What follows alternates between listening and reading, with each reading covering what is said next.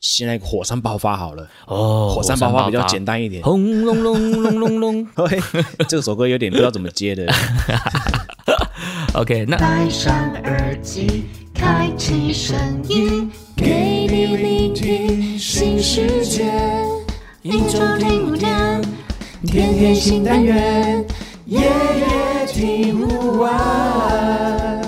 Podcast 周一月。Hello，大家好，欢迎来到卡卡城咖啡吧，我是倪晨，我是莫卡。上礼拜我们有聊到了，我们到了一家咖啡厅，嗯、要去点我们的第一杯咖啡，我们会怎么点，对，对不对？那其实像在上一集里面，倪晨就有提到说，我可能也会观察一下这家店它是一个什么样风格的店家。哦，像我上次有说，比如说，呃，他如果是日式传统的话，我可能就比较不会期待他的浅焙。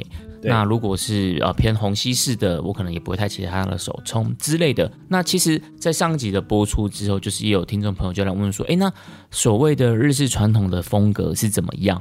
嗯，其实我觉得日式传统在台湾算是一个呃也蛮常见的风格，因为台湾的咖啡环境其实我觉得受到日本的影响很大。对，不管是呃这个咖啡的品饮的品味，或者是在冲煮的手法上，我觉得都会有受到日本的这个风格影响。所以今天这一集呢，我们就要来介绍一些就是比较日式传统的手法的一些代表这样子。那老板，你平常对于这种日式传统的风格算熟悉吗？算非常的不熟悉，这么直白是不是？对啊，为什么？为什么？我很我为人诚实、良善、正直啊，所以就说我非常的不熟悉。知之为知之，不知为不知，这样子是知也，对不对？就 懂的就懂，OK，懂的就懂。嗯，对啊，那那最主要是这样子，就是平常就懒嘛。哦，对，一刀流啊，对，一刀流，是是是是是，一刀流，所以就比较没有去。钻研日式这件事情，嗯嗯嗯、对，反而是在一刀流的控水上面的研究是比较多的。哦，就老板专攻一刀流这样子。对对，专攻一刀流这样子，因为我觉得省时间。对对对对对，我觉得其实这一点我跟老板一样，因为坦白讲，我平常也不太会是呃去使用日式手法的原因，就是因为第一个它的萃取时间通常就是比较久，再来，对，第二个它可能会有器材上的限制。嗯，比如说你的滤杯，或者是你的手冲壶，那再来就是它对于手法的要求，我觉得也是比较高的。所以为什么它会有这些条件？待会可能我们就可以来聊聊看这件事情。但呃，在介绍这个日式手法之前，我想要聊一下，就是台湾的咖啡环境，就是说，比如说像我们之前有提到过。呃，第三波咖啡浪潮啊，第四波，像第一波是吉隆咖啡嘛，那第二波是意式咖啡，比如像星巴克，对，因为我觉得在台湾现在喝咖啡的主流还是都是蛮偏向意式咖啡的，嗯，那到了第三波才是所谓的这种精品咖啡这样子。那可是其实，在台湾还蛮特别的一个现象是在第二波跟第三波中间，其实还有一个叫做虹吸式的咖啡，是。对，那红西式咖啡其实也是从日本这个风格影响到台湾的，所以从这件事情上，我们就可以看到日式咖啡的文化其实是呃在台湾的现在的咖啡圈里面其实还是存在的，所以也连带会影响到我们到了第三波的这个精品啊，或是手冲，就会衍生出这种呃不同的手冲手法，呃，这个就是回应到我上一集讲的今天。呃，你走进一间咖啡店的时候，我可能就会想要去了解一下，它是比较偏向哪种风格的。比如说，它是第二代浪潮的意式咖啡，还是它是第三代的手冲，或者是它是有点介于中间的虹吸。那手冲它又是偏向比较呃欧美风格的，还是是比较偏向我们今天要介绍这种日式传统风格的？这个就是其实就是呃上一集我没有讲到那么细的，但这个其实在呃不同的咖啡厅里面，他们可能就有不同的风格跟不同的一些特色这样子。所以这个是呃我进到一间咖啡厅之后，我会蛮好奇的一个地方。这个是补充说明一下。好，那讲回来，今天我们要聊的主题就是呃日式的手法。今天我们会总共会介绍算四种的日式手法，但其实它有一些呃异曲同工之妙这样子。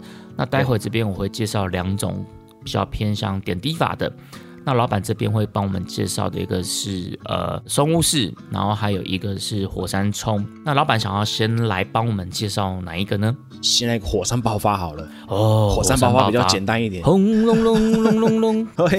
这首歌有点不知道怎么接的。我知道，我我知道是朴学亮的。哎，对对对对，哦，你很知道哎，啊、超跑情人梦，超跑情人梦啊，引擎发动，引擎发动。但是对于朴学亮，我还是比较停留在子曰啊，产了这么久的歌。OK，好，聊聊回来我们的主题，聊回来。我觉得火山冲这个东西，嗯、我我有我以前有玩过啦。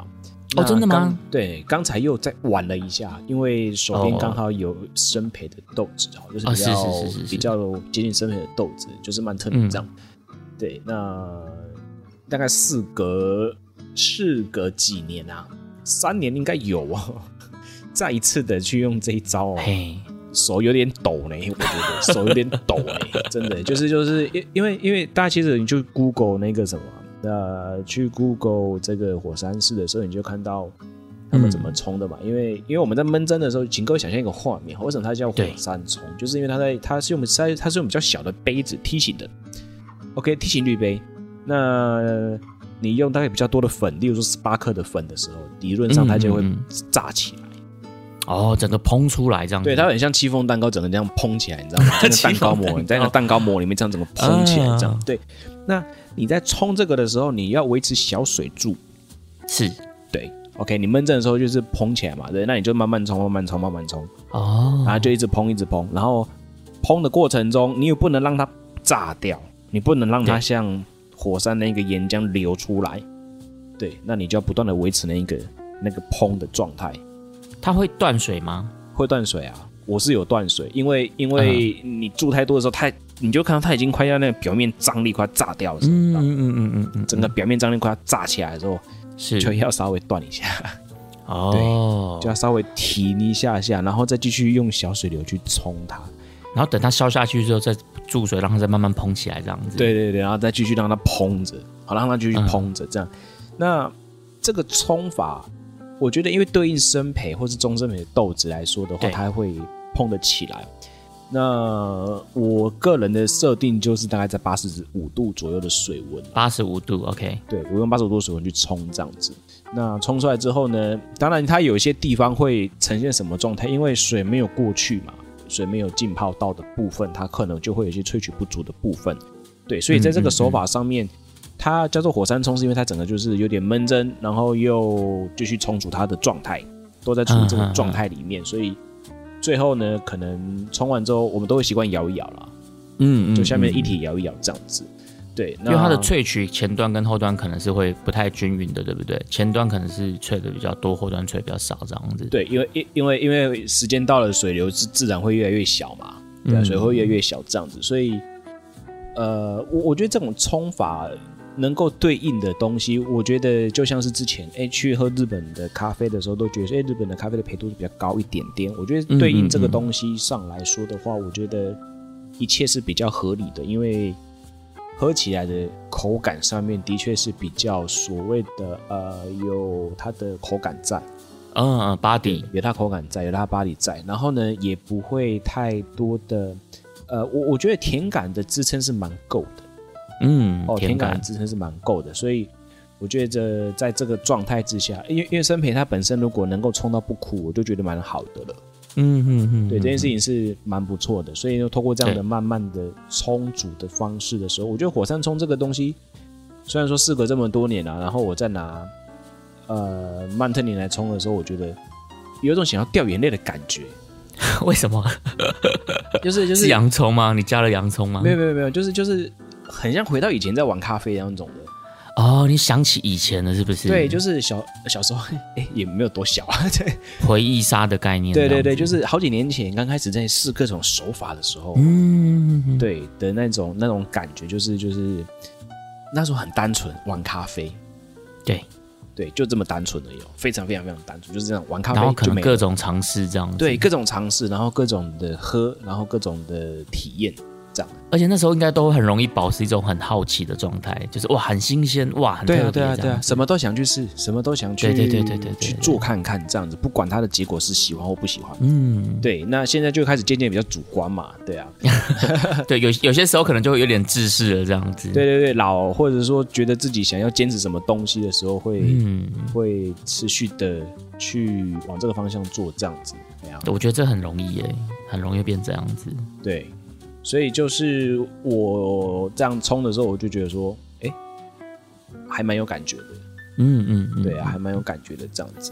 所以刚刚你在为了录音，你又去试了一把这个火山冲，然后让你涌起了童年的回忆，这样子 找回你当初热爱咖啡，在追求咖啡的一种初心，这样子。算是哎，算是，嗯、就是就是蛮早以前就想要这么做了，是是是是，对啊，那只是说就会刚好有机会就可以再去重新再冲一次，用这个手法去萃取啦。嗯、那冲完的感觉怎么样？喝感吗？对啊，因为最后我觉得，因为我本身。就也是不太喜欢喝生培的豆子，嗯嗯，但是我觉得深焙的风味上面我不喜欢，但是我觉得它口感跟甜感的部分我是还蛮喜欢的。对对对对，其实像这种东生培或是在日式传统的手法里面，我觉得他们都是会很特别的去强调甜 body 这件事情。甜就是甜感嘛，那 body 就是口感，是，所以它的甜 body 都会蛮好的。是是是，所以我觉得这个部分就还蛮蛮有趣的。嗯嗯嗯，哎呀，就是。大家都说日式一定会有一种特色，对。那我觉得这个甜巴底就会是一种特色之一。没错，对啊。那除了火山冲之外，呃，老板是不是还要介绍另外一个手法，是叫做松屋式的手法？对，松屋式的手法，这个也是、嗯、呃日式的其中一者一者了哈。对，也是刚才我刚才总共冲了两把这样子。然后你刚刚两个都有试就对了。对，两个都有试，OK，对，两个都有试，但是以前是往火山冲啊。那松松屋是我是知道这个手法，嗯，但是比较不常，或者是说几乎没有在使用这一招。嗯，对，因为它真的是蛮麻烦，就是水温要先第一个水温一定要低嘛，哈。那接着呢，就是还要加盖子嘛，哈，嗯，例如说闷蒸多少克的时候要加盖子嘛，哦，那之后冲完一比十五之后呢，再去还要再去摆 pass 嘛，嗯，OK，那我就在思考一件事情，我已经喝了曼特尼了，对，我不想再喝曼特尼了。我就想说，嗯，啊不然，啊不然这样子好了啦。嘿，我拿了一支特殊处理的豆子来冲冲。哦，哎、欸，特殊处理用这个手法来冲的话怎么样？我老实说，因为我我们冲的时候对不对？对，用低比较低的水温，大概大概八十，我记得那时候是八十三、八十二度左右。嗯嗯，嗯。先去闷蒸，OK，先去闷蒸。闷蒸完之后呢？闷蒸下去之后呢，你就直接加盖子，嘿，直接加盖子，就是在你的滤杯上面放一个盖子就对了。这个我觉得是一个很特别的，就是松屋式的手法，他们在闷蒸的时候，他会加一个盖子把它盖上去。哎，所以你你有这个盖子哦？我就拿一个盖子啊，你是塑胶的也好，锅子的吗？还是 没有没有没有，那个盖泡面的也盖大了吧？对，比如可能茶壶的那种小，那个泡茶那种小茶壶的那种盖子。我我是有一个在在微波的那种盖子，啊，然后那那种塑胶垫那种盖子，就直接盖上去。对，反正就是把它闷住了哈。我就在那边等。嘿，它这样要闷很久吗？再抓一分钟啊。OK，哦，这么久。一分钟。对，蛮久的哦。那整个萃取时间大概快三分钟。OK，对，然后之后我再给它继续的。呃，加到一百五十，再加一百五十克进去之后断水，嗯，等它流的差不多的时候，再给它加一百 CC 的水进去。你是说注水还是是白帕斯？呃，注水。其实你看哦.所以这样整体的水我大概是抓一比十五在冲嘛，对不对？对，那我之后再兑水大概将近快一百 CC。哦，对，我把比例拉得很开。哎，那刚火山冲有白帕斯吗？哎、欸，没有，不按说没有 OK，所以松雾式就是有白帕斯的。对对，我就松雾式我就白帕斯这样子。嗯嗯，嗯。那我把它拉得比较开，我发现哎、欸，还是有味道哎、欸。哦，对，还是有味道哦。然后它因为我是用特殊处理的豆子，对，就是莫扎特，然后再加另外一支最近某个豆商很红的，也说很红嘛，就是就是他们后置的比较发酵程度比较高的豆子。嗯嗯嗯。然后然后跟莫扎特配在一起这样。对哦，你自己混的这样子，对对对，自己调配的这样，嗯，所以我觉得就是强上加强嘛。OK，把它摆 pass 掉，我发现诶，新感受呢？有很炸吗？没有很炸，但是会觉得说很温柔，然后会觉得说，哎、哦，特殊处理的豆子这样处理，别有一番风味。对，就很耐人寻味。就是说，哎，它有味道，然后它也是咖啡，嗯、然后然后喝起来也舒服。对，对我觉得，因因为现在特殊处理，我觉得去年是艳阳嘛，对不对？艳阳系、艳阳水洗、艳阳日晒，嗯嗯嗯嗯，哦，双重艳阳，什么挖哥的，对对，什么挖哥的艳阳都出现了。今年就不是哈，今年是特各种特殊处理法都出现。对，对，那我觉得。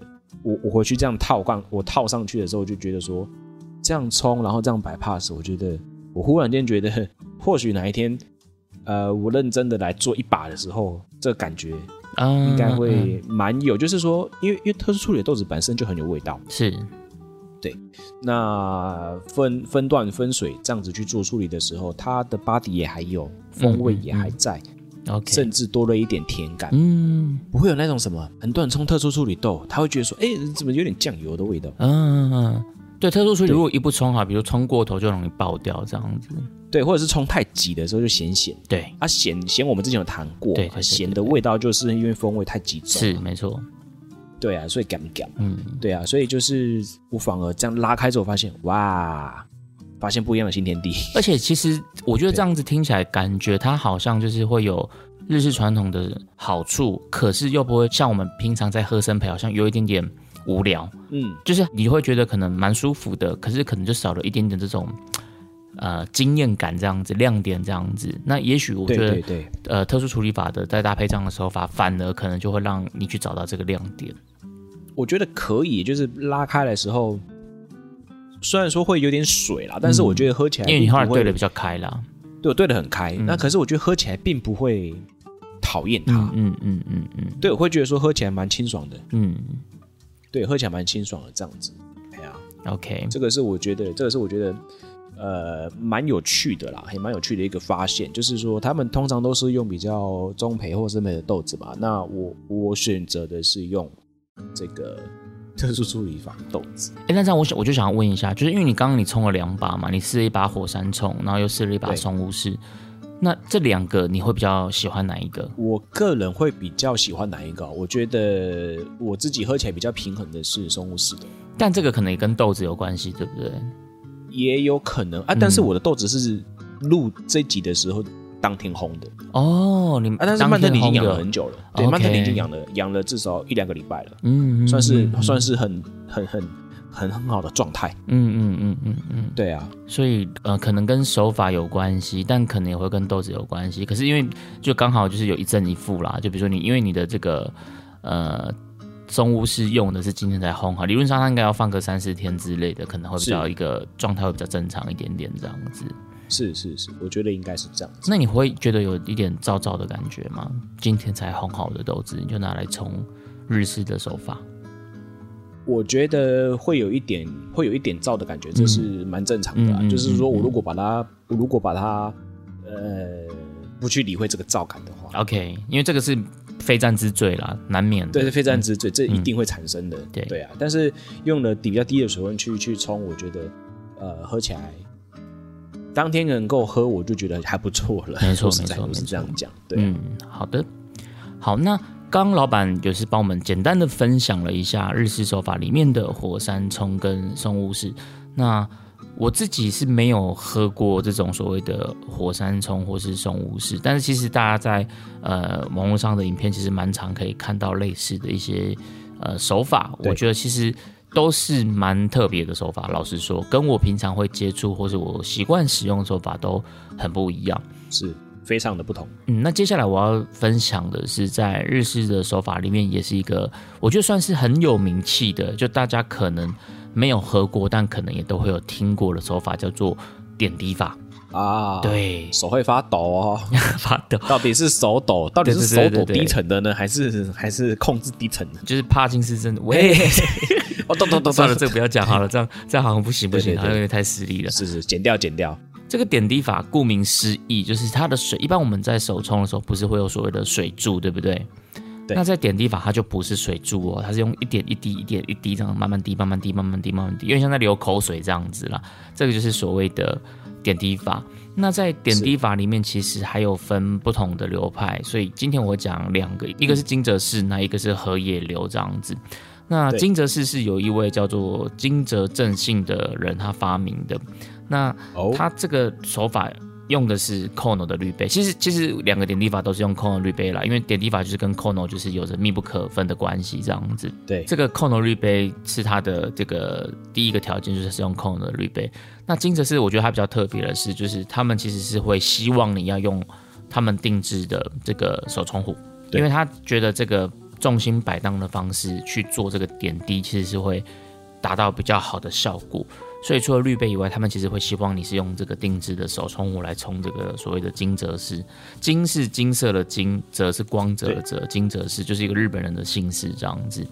那他用的温度条件是，刚刚老板你说八十五度嘛？那我看到这边的金泽氏还是用八十八度。其实我觉得日传他们普遍用的水温都会比较低一点点啦，就是比起。这种欧美动辄一百度、九十四度的，他们这个大概都比较常落在八十几度这样子。对，那研磨度是偏粗的。OK，那这个金泽是它在冲之前，我觉得很特别，是它中间咖啡粉，你现在咖啡粉把它倒到滤杯上、滤纸上之后，嗯，它会先在咖啡粉的中间挖一个小洞哦，大概一个大概一个小指头的这个大小这样子，挖一个小洞。那为什么要挖这个小洞的原因，是因为他希望他在闷蒸的时候，这个水呀、啊，不要马上直接从咖啡粉这样流到外面去，因为它有个小洞嘛，所以我如果挖个小洞，我从那个小洞开始这样子给水，我的这个闷蒸的水就会慢慢的、慢慢的、慢慢的从那个小洞开始慢慢扩散、慢慢扩散、慢慢扩散这样子。这是我觉得它第一个比较特别的地方，就是咖啡粉会先挖个小洞。哦，那第二个呢，它有特别提到一件事，就是你在闷蒸的时候。一般我们在闷蒸是不是大概会想要让所有的粉都吃到水？理论上是这样子，大家都想这么做。对，但是但是金泽师他会强调，就是你在闷蒸的时候啊，你的最外圈保持干燥。这等于说我闷蒸从中间开始慢慢给水，慢慢给水，然后它慢慢吃到外面去，吃到外面去。但是在最靠近滤纸的那一圈，对，他希望是让它保持干着啊。哦、对，这个我觉得是还蛮特别的，因为他们在闷蒸的时候，他们是不会把。呃，不会让所所有的粉都吃到水，这个我觉得跟一般大家习惯的观念比较不一样，因为一般我们都会觉得说，在闷蒸的时候，我就尽可能的让所有的粉都均匀的吃到水这样子，所以它这样子闷蒸完之后，它就开始很蓬很蓬很蓬很蓬嘛，对不对？其实我觉得日式的手法，因为日式手法通常啦，不是绝对，但通常培度就是会比较往中深培靠一点点。对，那只要是偏中深培的。每一个喜欢手冲咖啡的人，我觉得都一定会为这个现象来着迷，就是闷蒸的那个蘑菇状。是，就是你咖啡粉在闷蒸的时候，它开始慢慢膨，慢慢膨，然后就膨的像一一一颗，就很疗愈啊，就超级疗愈、啊，很疗愈，真的。坦白讲，就是，啊、对我在刚开始手冲的时候，就是我看到那个闷蒸的时候，我觉得哇，天哪，这个这个感觉真的很棒，粉跟水接，然后慢慢膨，慢慢膨，膨成一朵蘑菇的形状的时候，我觉得这个真的是一个。很疗愈的时刻，而且我相信几乎应该是每个喜欢手冲的人都会蛮喜欢这这个画面的这样子，所以一样金泽市的时候，在这时候你闷蒸完，你就会先很疗愈的一个闷蒸的状态在那边这样子。这时候他刚前面给水这边是还没有到点滴给水，但是你闷蒸完之后，他会说等你的这个闷蒸的这个蘑菇啊开始有一点点好像干干的快要龟裂的时候，嗯、这时候你就会开始点滴给水，从中心。一直给，一直给，然后你就看那个水就这样一点一滴，一点一滴，慢慢点，慢慢点，慢慢点，慢慢点，然后从中间慢慢给到外面，绕圈圈给到外面，给到外面，给到外面。对。然后等这个水开始比较有在流到下湖的时候，就开始改成从中心绕圈到外面这样的给水。这是一个呃金泽式的手法，就是它一开始闷蒸的时候不是点滴，但是闷蒸完烹完之后。开始用点滴给水，而且这个金泽是，我觉得它还有一点很特别的地方是，就是它只取大概三分之一的咖啡液体哦。就比如说我用二十四克的咖啡豆，对对。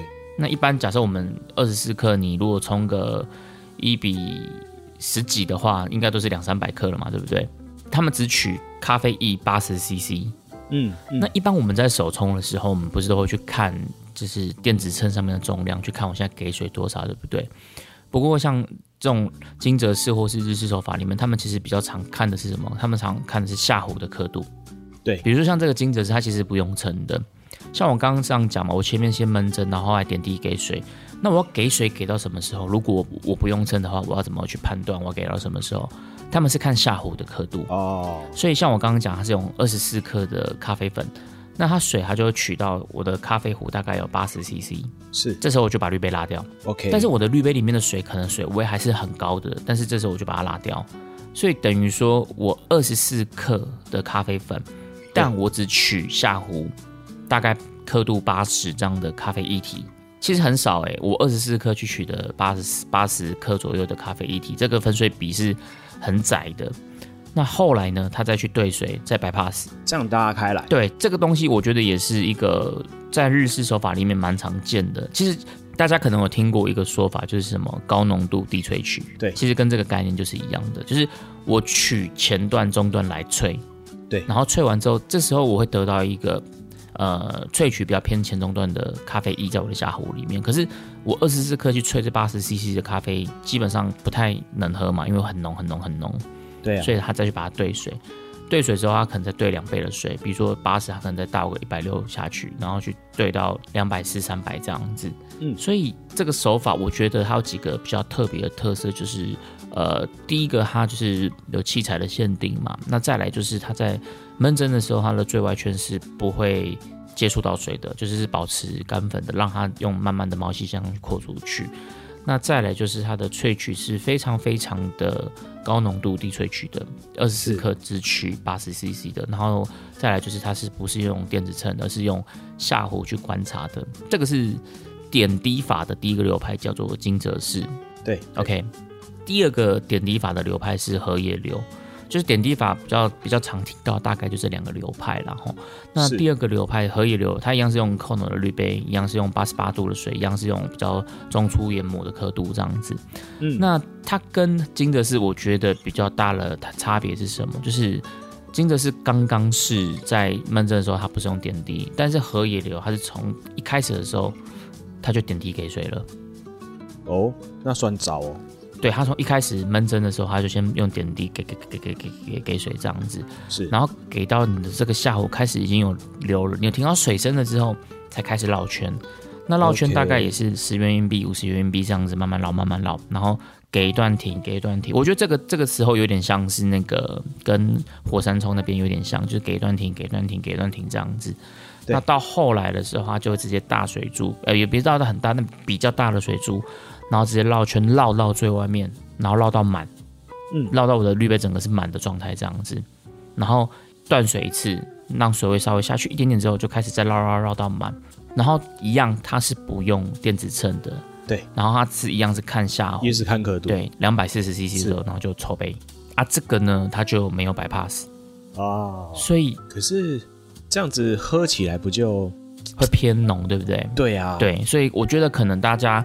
可以参考这样子的手法之后，你可以再去试你的口味浓淡做调整。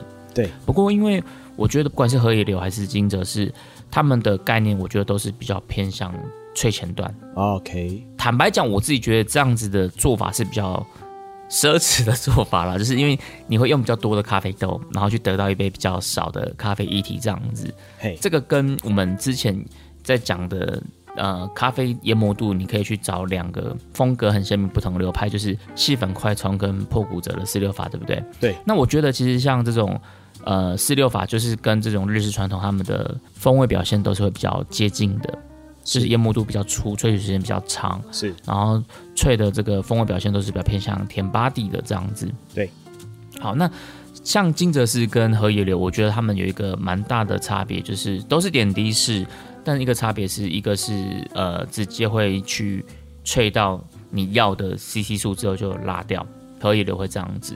那金泽式它其实就是用呃三分之一的咖啡液之后再去摆 pass 三分之二。我觉得这是一个呃蛮大的不同，都是点滴，都是出研磨，但是一个是呃有 bypass，一个是没有 bypass。这个是我觉得金泽式跟荷叶流比较大的一个风味上会不一样的地方，这样子。然后。他们两个还有一个共同特色，这是我刚刚想讲没有讲到的，就是基本上日手法他们不太会去浸湿滤纸，他们都是干的滤纸的时候才开始进行萃取，因为对他们来讲，因为可能比如说他们不用电子秤嘛，所以他们去观察粉尘的这个变化就是一个很重要的环节。那我不弄湿滤纸的时候，我就可以透过我在点滴注水的时候去观察滤纸的变化。比如说，它现在滤纸有没有开始慢慢变湿了？哦，代表你的水已经吃到旁边去了。跟你变湿的这个颜色的深浅，它就可以知道，哎，你现在要去加快你点滴的速度，还是你可以改用水小水柱了。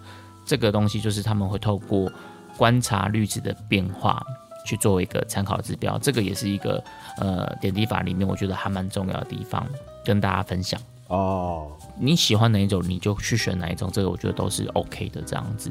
对啊，我觉得还是最后还是回到自己的口感上面去决定。对对对对对，对，因为因为最近也蛮多人在问我怎么冲，怎么样怎么样冲煮，嗯，那我都会说，这个其实真的没有一定要怎么样去做。是啊是啊是啊，真的是没有一定要怎么去做，就像是我们今天聊到的这个四个方式嘛。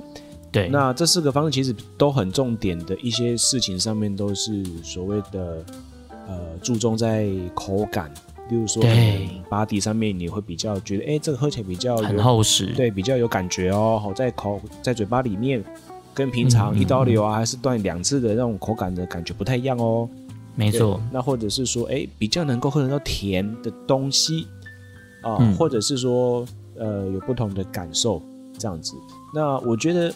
这种东西，因为我今天也是跟一个好朋友在聊哦，因为他刚好来现场，然后就说：“哎，以以前都看人家网络上教什么要九十几度再冲，OK，可是他冲就失败，他也很，他也跟我说很多疑问这样子，然后我就跟他说：呃，我不晓得为什么以前的人要用这么高的水温去冲，有可能是因为 因为当时的烘焙机它可能就是会烧坏比较多。”东西嘛，那是是是那相对的可能就有可能是说要用比较高的手段去换东西出来。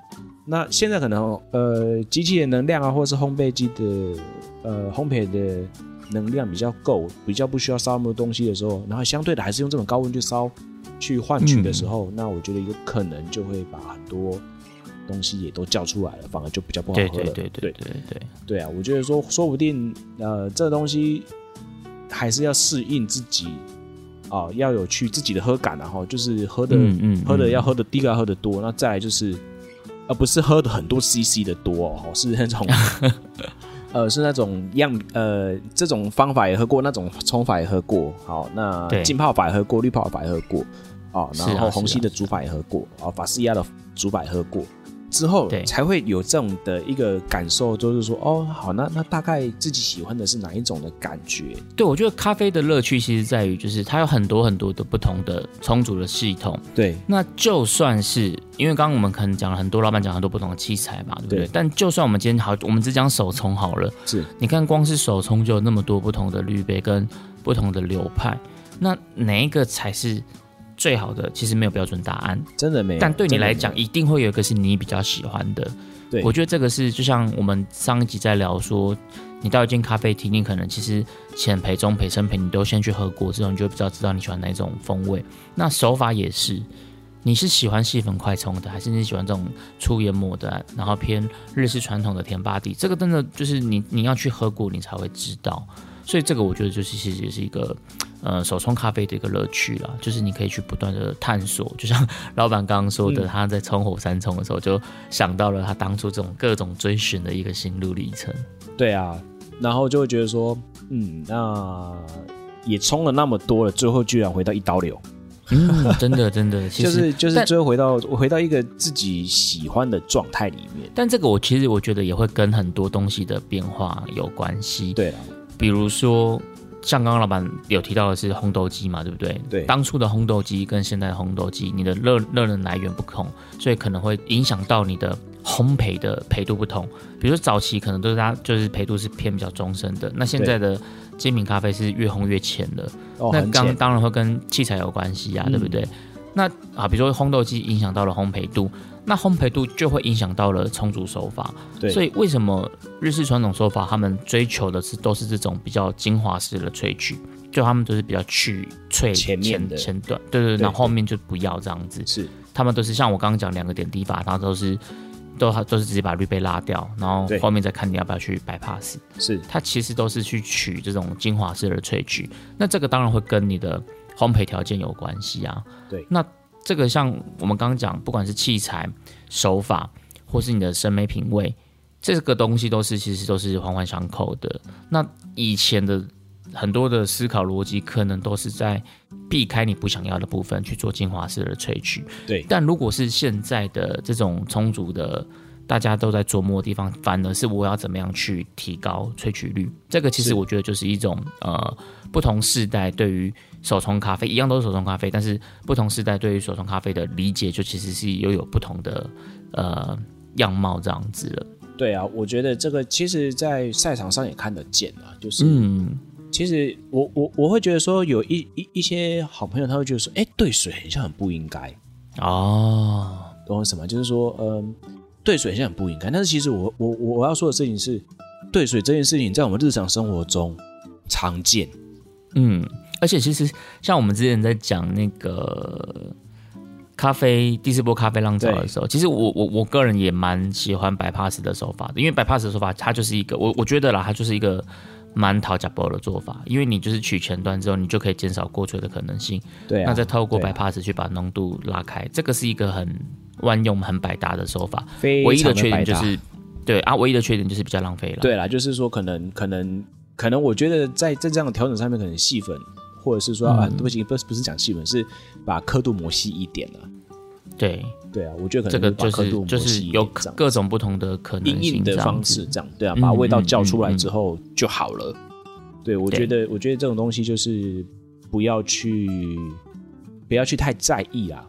嗯嗯，对啊，哎，兑水它好像很不应该，没有哎，我觉得兑水还蛮不错的啊。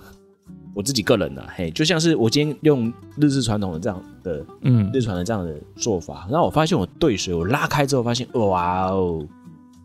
还可以耶，对对啊，我就觉得说，哎，这样喝起来蛮平衡的啊，嗯嗯，舒服啊。我现在晚上想要喝一下也可以啊，因为我把它拉得开一点，就比较呃口感上就比较清爽，会比较好舒服。对，对啊，所以说我觉得其实，在日传的手法上，虽然说跟我们刚刚讲世代的不同这件事，其实会有很多。嗯呃，理解上的不同，可是我觉得日式传统这个手法里面，它其实还是呃有一些它我觉得不可取代的特色，是，而且它是一种很有韵味的，我觉得它是一个很有韵味的一个风格。对啊，就是整个整体上面，我觉得口感上啊，我讲口感上，我就觉得，哎、欸，它余韵其实就算我拉开了，就算我拉开，但是它的对。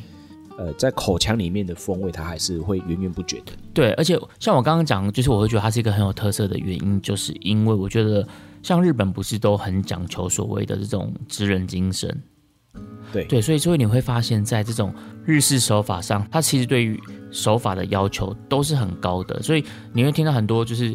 呃，在学日传的咖啡师傅，他们其实会说，哦，他们可能早期在学的时候，他们光注水练注水就不知道练多久了，光拿那个壶在那边注就不知道手啊，然后姿势啊，然后怎么弄的，但是他们可能就会花很多很多的时间，都在练习这件事情，所以他就造就出了这种呃日式手法里面，它有很有一种独特的细腻，然后它会有一些很。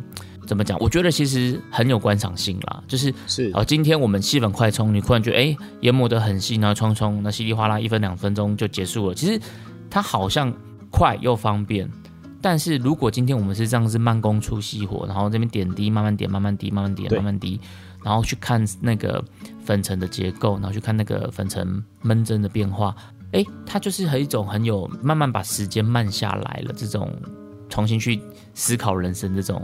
感觉出来，这样今天是聊一个日传，然后深刻的探讨人生嘛？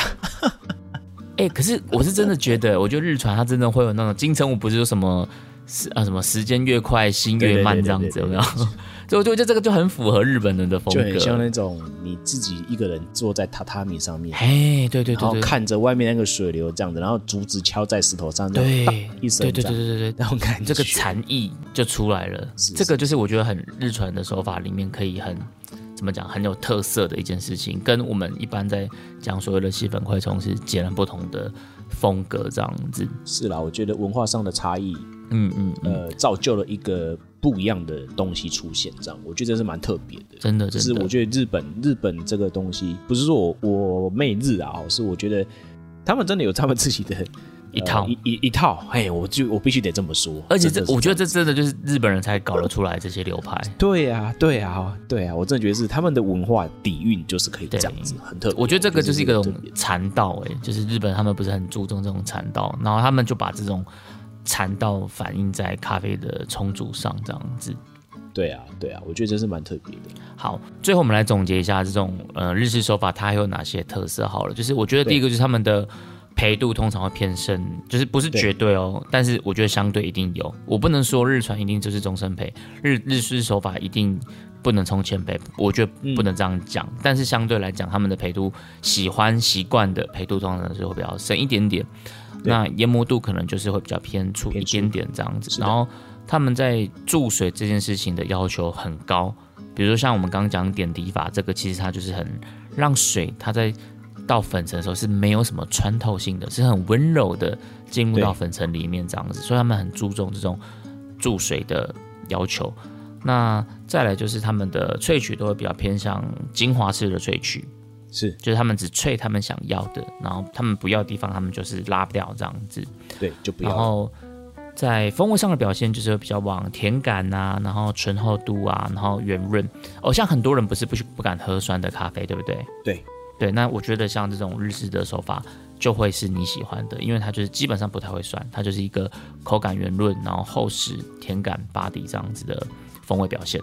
是因为浸泡的比较久了，对，浸泡的过程比较久。我觉得其实特殊处理法的豆子，我我甚至也认为它是蛮适合这样子去做萃取的。嗯，嗯嗯对我甚至是这样认为的。对，对，然后。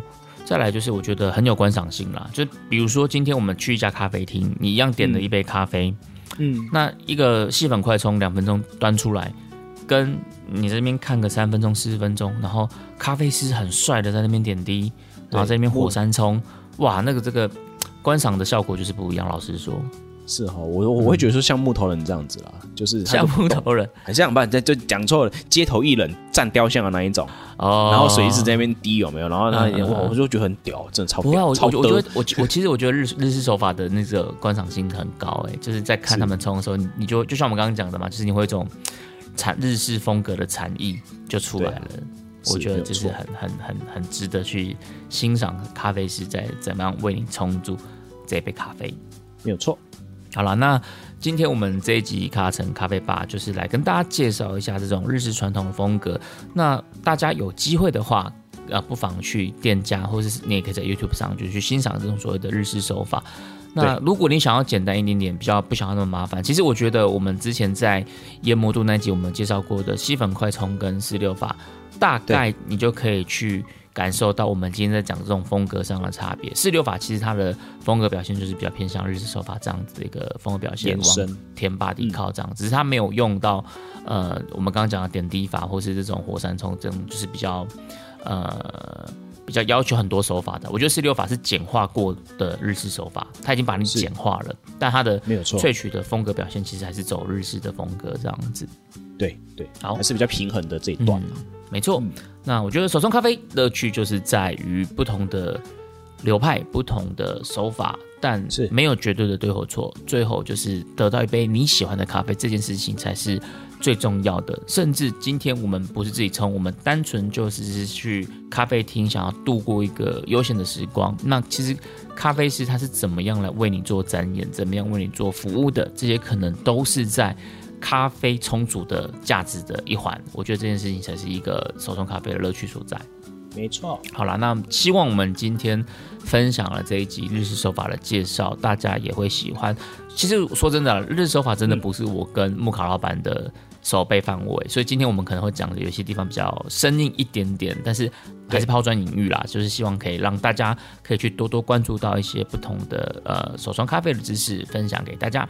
那我们今天的咖城咖啡吧就到这边告一段落喽，我们下周见，拜拜，See you。